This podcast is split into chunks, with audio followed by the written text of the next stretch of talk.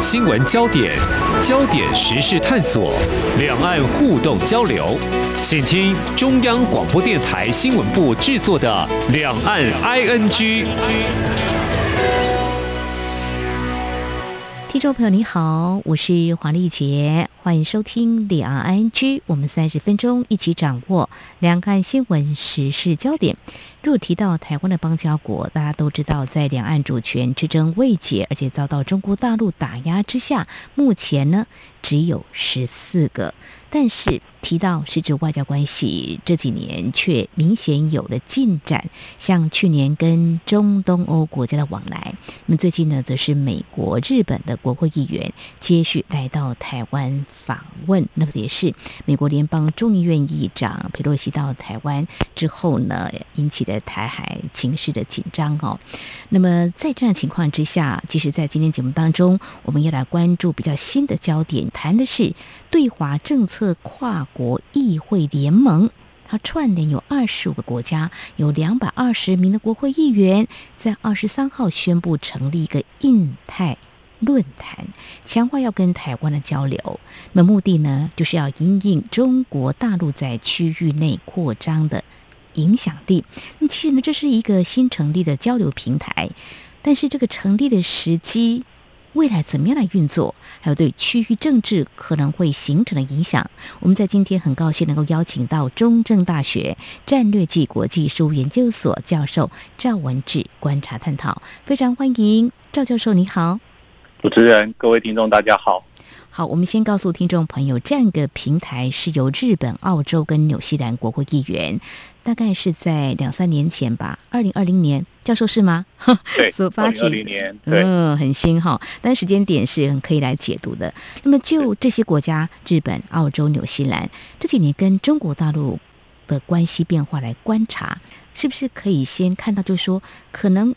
跟中国大陆关系有点距离，开始出现了。不睦吗？当然这是关乎到一个国家政策，但是我们可能要先聚焦国会议员有这样的表态，就说会不会就仅止于交流，不致会形成反中政策呢？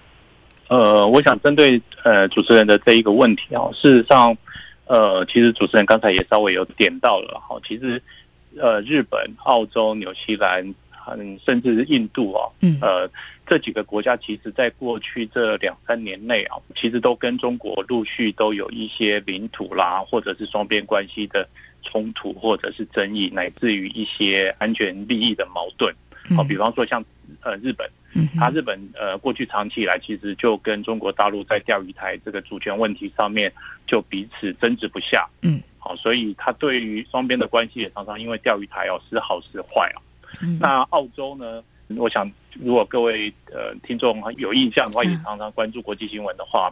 应该也会多多少少有一点印象，就是他在过去这个 COVID-19 呢，我们这疫情肆虐全球这几年来哦，在一开始的时候，他提出来了要对于 COVID-19 的这个疫情的起源要进行调查，而那时候有一股声音都认为说这个起源是来自于中国大陆，那当然中国大陆就是强烈的反对啊，就觉得说这是刻意针对中国而来的，嗯，所以澳洲。提出了这样的一个起源调查，当然就惹怒了中国大陆，而遭到中国大陆的经济制裁。哦，他就禁止了澳洲的红酒啦，一些天然矿产的进口啊。哦，对，借此对澳洲来施压。那这个当然也让澳洲感到觉得说，面对一个中国这样的大国，那他提出一个对于 COVID-19 的疫情的起源调查，也没有特别针对，认为说。这个是针对中国的，而是要进行一个科学的这样子的一个调查，去确认说这个起源到底来自于哪，但是就遭到来自于中国大陆的这样子的一个呃经济制裁。嗯，那对于呃纽西兰来讲，当然呃中国大陆最近在呃南太平洋地区，像它跟所罗门的这个签订了这样的一个协议的这样的关系，当然也影响到纽西兰在这个整个南太平洋的一个安全的利益哦。嗯，然后甚至我们可以看到，就是说呃印度。好，事实上，印太论坛哦，这发起国其实还有印度了。嗯，那他在二零二零年的时候，其实跟中国大陆双方的这个边界地区有加勒万河谷的这个地方啊，还发生了流血的冲突。双方据媒体的报道哦，呃，也死了不少军人哦。所以你可以看得到，就是说这些国家其实这过去这几年来哦，都跟中国大陆呃有在领土啦，或者安全利益啦，或者是在双边关系上面都发生一些冲突，嗯、那中国大陆的态度都非常的强硬哦，然后再加上还展现这种所谓的战狼外交，嗯，所以使得呃周边的国家开始对中国大陆这一连串的行为开始产生了戒心，嗯哼，那也对于中国的戒心，好觉得说这样子一个崛起的大国，那是不是会影响到哦这些周边国家的这些安全？嗯，那当然。呃，行政部门这样想，那国会的反应当然就更直接了。哦，好，就是说国会议员基本上，呃，他不像行政部门，行政部门要考虑的面向很多，但是国会议员他基本上代表民意在立法而已，所以他的对于很多对中国的这些行为直接的这种不满，当然情绪就更高昂。那也因此，我觉得就是说，呃，这个日本、澳洲、纽西兰乃至于印度他们所发起的这个印太论坛哦，我觉得除了整体的。这几个国家当然，这双边跟中国大陆的关系最近都不是那么好。嗯，那国会议员当然，呃，就更直接的反映这样子的一个双边关系不好。那除此之外，我觉得总体观察来看呢，这还更是反映一个就是美中冲突的这个大架构，也就是说，美中两强的这个川普上任之后的这个冲突，嗯，让周边国家，好，当然就是在面对这个冲突的过程当中。也感受到来自于中国越来越强烈的压力，因此他们选择跟美国一起，呃，合作，好来去共同应对中国可能带来的威胁。嗯，所以我觉得，就整体来看哦，这个当然是显示了这些国家跟中国大陆关系不睦哦。那国会议员的反应的态度当然更直接。那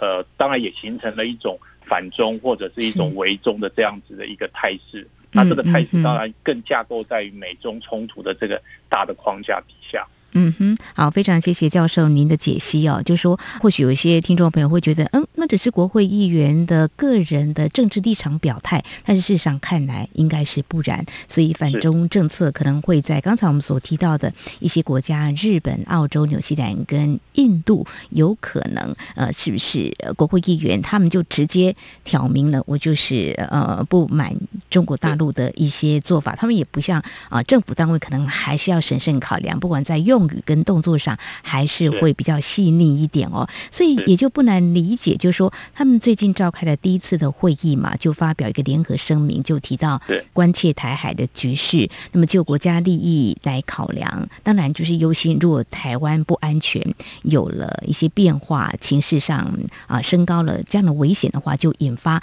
整个台海局势的一个动荡，所以议员就。挑明的讲嘛，哈，所以就不做壁上观，就是一个可以理解。那 等一下我们也会谈中国大陆可能有的反应，只是说这些国家就是刚才老师有提到，就是说有可能就选择了跟美国可能有所谓的嗯共享同样的价值跟理念，就站在同一阵线，是可以这样子来解读。我想当然就是说，的确就如同主持人所说的了哈，就是说这些议员关切这个台海的这样的一个局势。呃，主要我认为我们可以从几个方面来观察，嗯，就是说，呃，台海局势的恶化，它影响的不会只是说台湾跟中国大陆这双边的关系而已，嗯，事实上，它可能会进一步的外溢对于这个呃印太区域乃至于全球的政治、经济、安全的局势的稳定哦，我认为都会有很大的冲击。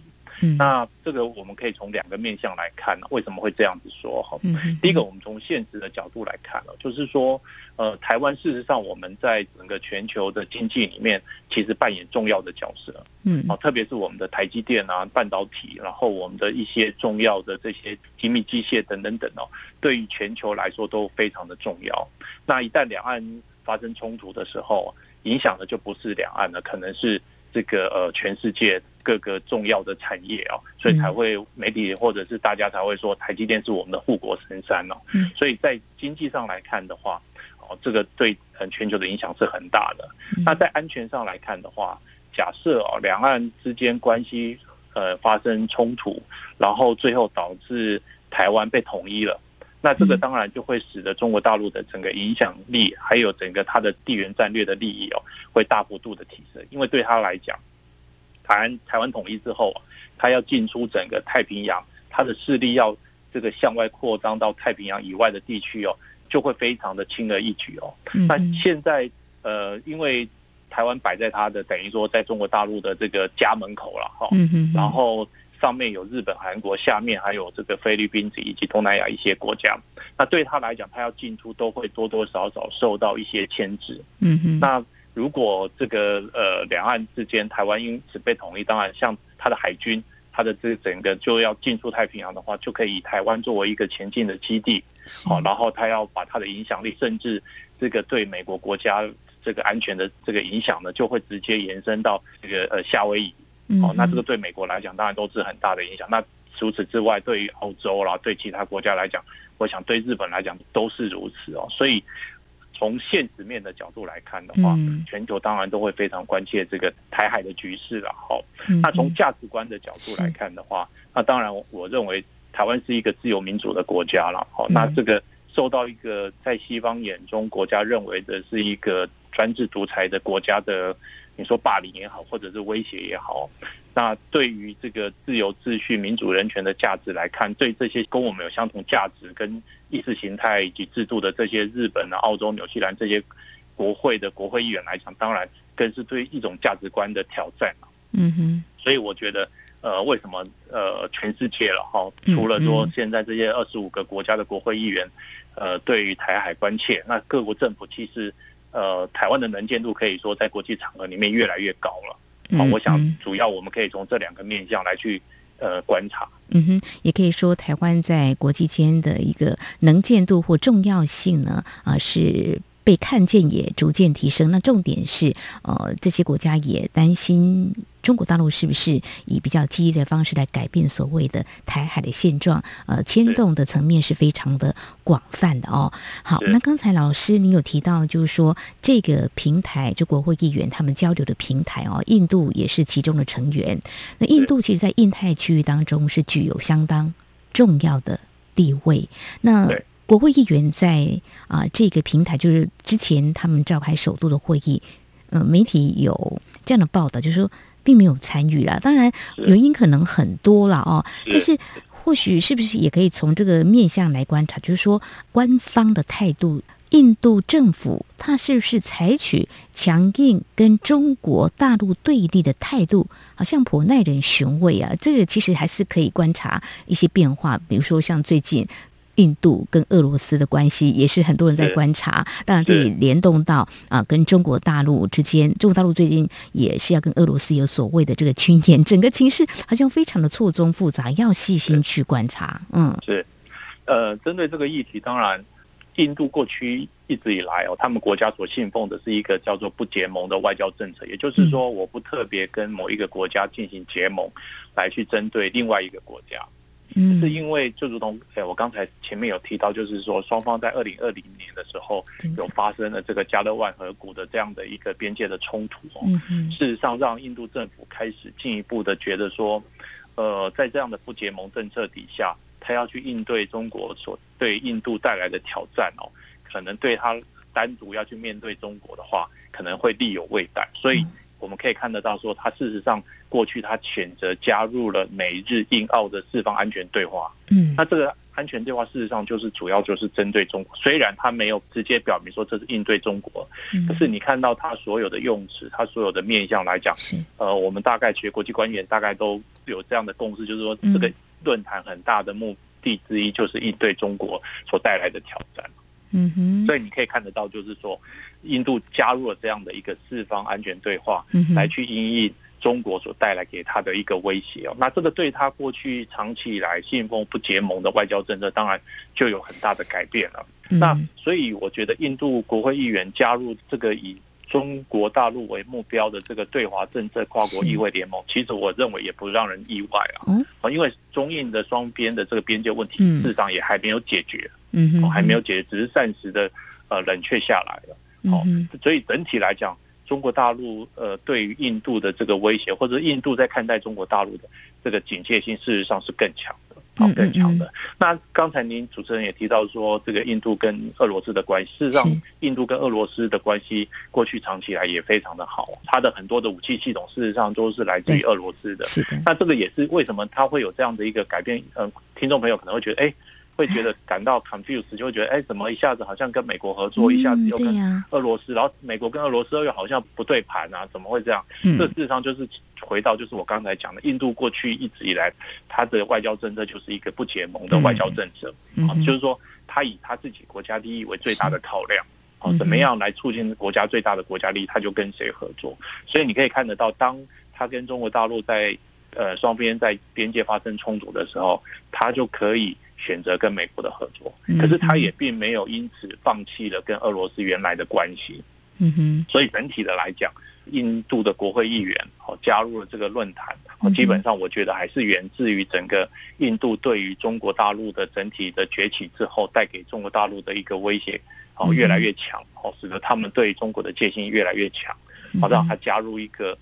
以中国大陆为明确目标的这样的一个安全的对话，或者是像这样的一个国会议员的这样的一个平台。是，那么整体啊，我们观察就是中国大陆的崛起，随着国力的啊实力提升呢，引起各国呢警戒之心哦。那么大家采取应对的方式，特别是刚才教授有提到所谓“战狼外交”，这几年呢，似乎是不是有反错的效果呢？这也是未来会持续来关注的哦。当然，我们在今天谈的是在啊最近刚成立的一个对华政策跨国议会联盟发起的一个印太论坛。那么这是一个国会议员交流的平台，但是呢，却是关切台海局势的安全。那么，台湾也在印太区域当中居于重要地位，特别是目前台海局势。比较升高的一个情况之下，我们怎么样来看这个平台的运作？还有台湾如何来善用可能的连结力量？毕竟捍卫主权，我们也是不能让的。但是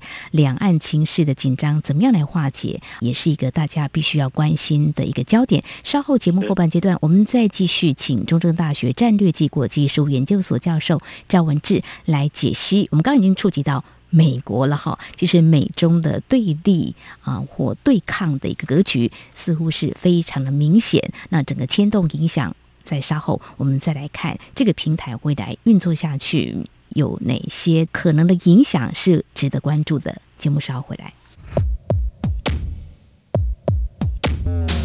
今天的新闻就是明天的历史，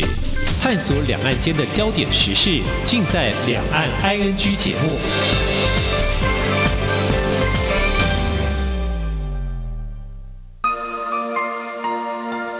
一年一度的总统府音乐会，今年将在八月二十七号下午举行，以“蜂拥新竹”为主题，要展现台湾在地丰沛的艺术能量。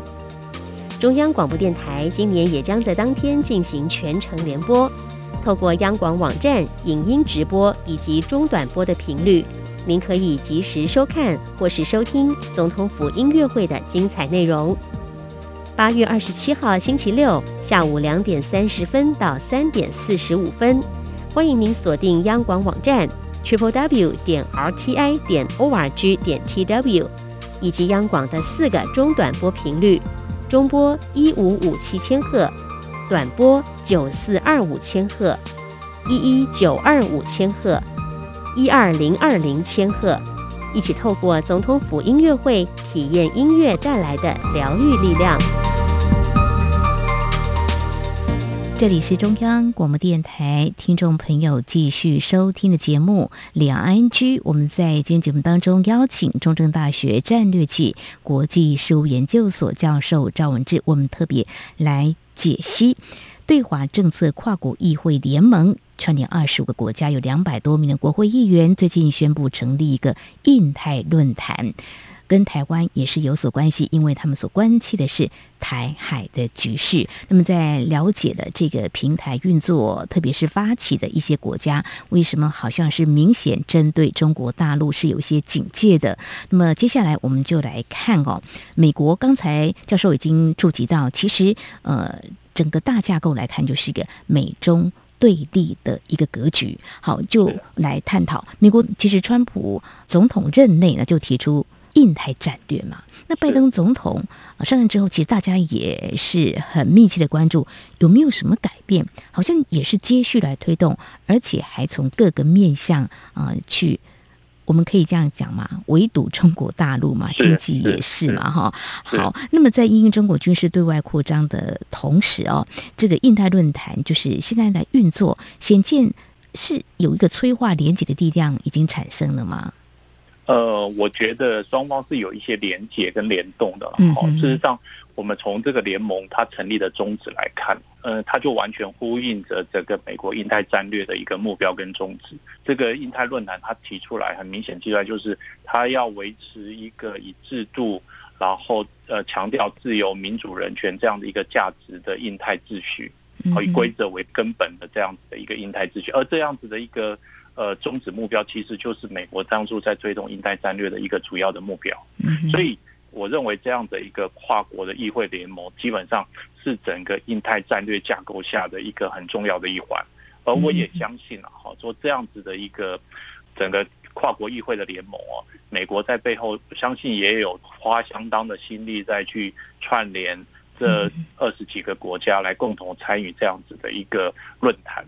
所以基本上我觉得。这个两个是联动的，嗯哼哼，是呃，刚刚提到这个制度，或者说有某些价值哦，其实，在经济的合作，好像也是看得出来，美国也是强调所谓的一个共同的价值嘛。最近台美的经贸谈判，呃，也显得速度比较快一点，而且有可能会谈出很大的进展哦。那么谈的也是一个啊、呃，要建立好一个好的制度，要公平竞争，那么也强调人权意识都有，这也是我。们在节目当中跟听众朋友一起来关心的。好，那如果这样一个平台成立了，那教授解析可能跟美国的印太战略呢，呃，是有相当的联动关系的话，嗯，台湾的国会外交。其实有时候媒体不报道，报道的少。不过他们真的有在做，比如说在立法院休会的时候，我们的国会议员就会在一些国家穿梭。当然，最近媒体比较嗯关注的就是美国还有日本的国会议员都到了台湾。那未来这个平台成立之后，可以想见，我们也可以期待，就是说，或许可以透过这样的一个交流平台，呃，把。关心的事物沟通，或者是说可以共同完成某些事情。老师怎么样来看？我们怎么样呃，透过国会外交连结力量，保卫台湾、捍卫主权呢？呃，我觉得呃，台湾应该要善用这个平台，哦，去强化跟各国国会的一个连结。那尤其是国会，呃，相较于行政部门来讲，比较没有包袱啊，因为行政部门它要考虑到两国双边的关系，方方面面的会比较多。那国会它通常呃比较没有这样的包袱，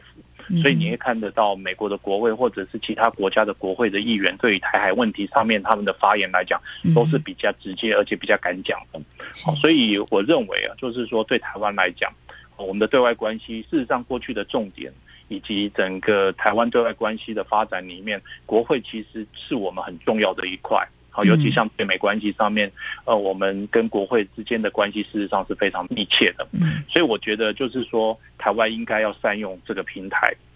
去强化跟每一个国家的国会连接，然后我们可以呃，以整个台湾强调这个在价值观还有意识形态和这些国家的国会进行对接，好，就是我们享有共同的价值，好，自由、民主、人权。然后呢，强化这些呃各国的立法部门支持台湾的力量。那这个我觉得可以形成一种对于他们各国行政部门的一种督促的力量，让他们去关注这个台海的问题，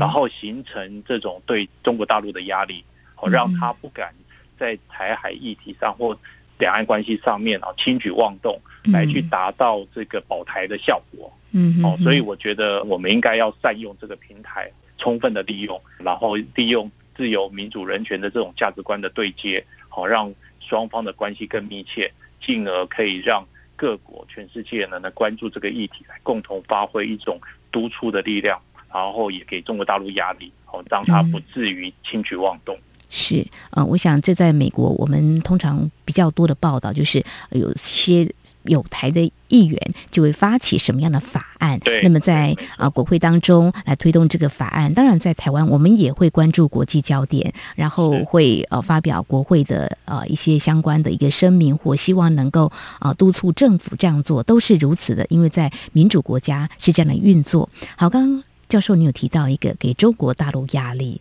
好，我们如果站在中国大陆的角度来看，他们听了当然一定会觉得给我压力。那看到了，他或许会觉得，呃，就是这是中国的内政，但是外人为什么要干预？这是中国大陆官方常常说的。我们就来看中国大陆目前看起来，或许他们会觉得大家都在。反对我，呃，跟我不一样的这个价值观，不一样的论调，但是中国大陆呃所坚持的又是，嗯，他们认为就是一个中国，好，他们不一样的政治制度，那。在当前好了，因为时间如果拉得长的话，有很多变数，孰可忍孰不可忍。他们目前的状况哦，就是我们知道中共二十大也即将开会嘛，哈，嗯，还有习近平的连三任都是呃过去没有的，中国大陆的这个惯例传统没有的，这个时候的中国大陆他们会有什么样的反应？当然。场面上的官话一定会说，一定是反对或是不满或什么的。老师，你怎么样来观察呢？呃，我想主持人其实也点到了好这个问题的一些呃重点了。好、嗯，就是说以中国大陆目前的呃情势来看哦，呃，结论上当然我认为中国大陆对外的这个一定不会示弱的哈。嗯，那不会示弱，当然有几个原因啦。好，一个原因当然就是，如同这个刚才主持人提到的，就是说中国大陆一向把台湾问题视为内政问题，好，这是中国内部的事务，好，不容外人来干涉。嗯，好，那现在似乎好像呃，全世界每个国家都在讨论台湾台海议题，然后台湾海峡的问题。那如果他对外表示示弱，或者是对外不做出任何的声明的话，那这是不是有可能造成一个惯例？嗯，那这个此例一开的话，我觉得对中国大陆来讲，呃，他恐怕是后患无穷。就是说，那现在可以，那为什么以前不可以？那未来可不可以谈这个台海的问题？所以，我觉得从呃内政的角度，中国大陆他会认为说这是内政的问题，所以他会始终如一的不会呃去示弱，甚至会很强烈的去呃回应外界对于台海议题的关切。哦，尤其是这个印太论坛又谈到台湾的问题，我相信他应该会用这个一定程度的反击来去指责这个组织、这个团体对于台海议题的这个指手画脚。那另外一个当然也如同刚才这个主持人有提到了哈，就是说中共的这个二十大要即将召开了，嗯，那任何外交上的示弱，目前为止哈，呃，都可能造成即将召开二十大的这个对习近平要第三任的连任来讲。哦，都是一个可能对于他的政敌来讲拿来攻击习近平的一个工具啊。嗯，哦，所以我觉得从二十大要即将到来的这种他内部政治斗争的角度来看，他也不可能对于这个议题哦闷不作声，或者是没有一些激烈的回应啊。好，所以呃，为了让习近平能够顺利的连任，在二十大的会议能够顺利的召开，维持一个对外强势的态度。然后进而巩固这个习近平内部的政治地位，啊，我觉得从这样的一个角度，以及刚才从内政的角度来看，我都认为中国大陆